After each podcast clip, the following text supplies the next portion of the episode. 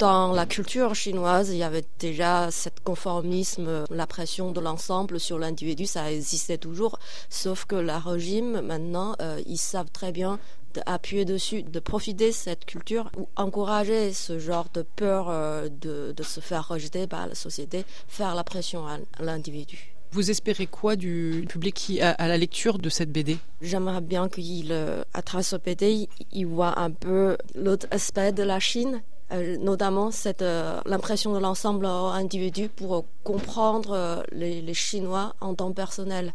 parce que je sais que pour les Français, parfois ils ont eu mal de comprendre les Chinois de leur réaction, ça semble un peu bizarre, difficile de communiquer. À travers ce BD, j'espère de montrer que tout ça vient, cette malaise des Chinois quand ils vont à l'étranger, quand ils quand on les met dans un environnement que eux ils ne connaissent pas. Vous parlez d'un état d'esprit aussi euh, qu'ont les Chinois. Est-ce que euh, vous pensez que c'est quelque chose du côté chinois qui peut changer? Et si oui, à quel prix, dans quelle mesure? Ça pourrait être changé, mais c'est très difficile. Mais ça, ça prendrait longtemps, je pense.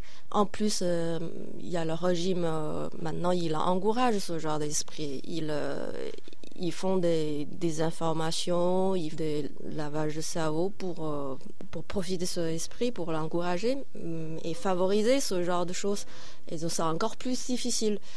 C'est aussi, euh, j'aimerais bien à travers ce BD que si les gens ils pourraient comprendre un peu que l'individu chinois, euh, depuis, depuis l'enfance, il grandit comme ça, il a reçu des pressions partout. donc quand ils sont grands, quelque part, il faut les aider un peu, je veux dire. Et on parle quand même d'un régime euh, suffisamment euh, présent, euh, qui, comme vous parliez un peu de, de, lavage de cerveau. Est-ce que vous pensez qu'il y a quand même une jeunesse peut-être qui arrive à, à, émerger, qui arrive à essayer d'avoir une autre pensée? Parce qu'on le dit, la pensée chinoise n'est pas unique. Donc, est-ce qu'il y a quand même, vous sentez qu'il y a quelque chose qui est possible, dans un essor possible? Oui, euh, en ce moment, par exemple, euh, récemment, il y avait le révolution d'Akat, je ne sais pas, vous le connaissez. Euh, justement, ça, c'est des jeunesses qui ont des esprits un peu différemment, ou alors plutôt dire, cet esprit existait toujours dans la société chinoise, juste avec cette occasion, lorsqu'une pression de confinement durait trois ans, ça les a poussés de créer, de faire entendre leur voix. Et euh, aussi, maintenant, j'ai rencontré de plus en plus d'étudiants chinois qui viennent de sortir de la Chine. Euh, justement, ils cherchaient quelque chose de différent.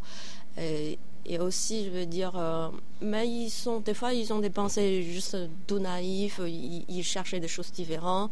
Ils arrivent en France. Voilà.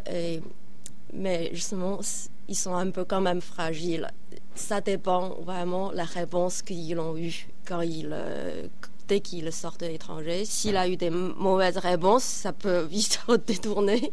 Et si ils ont trouvé, euh, ils ont trouvé euh, une communauté qui les ressemble, qui les accepte, ça pourrait les ouvrir l'esprit plus.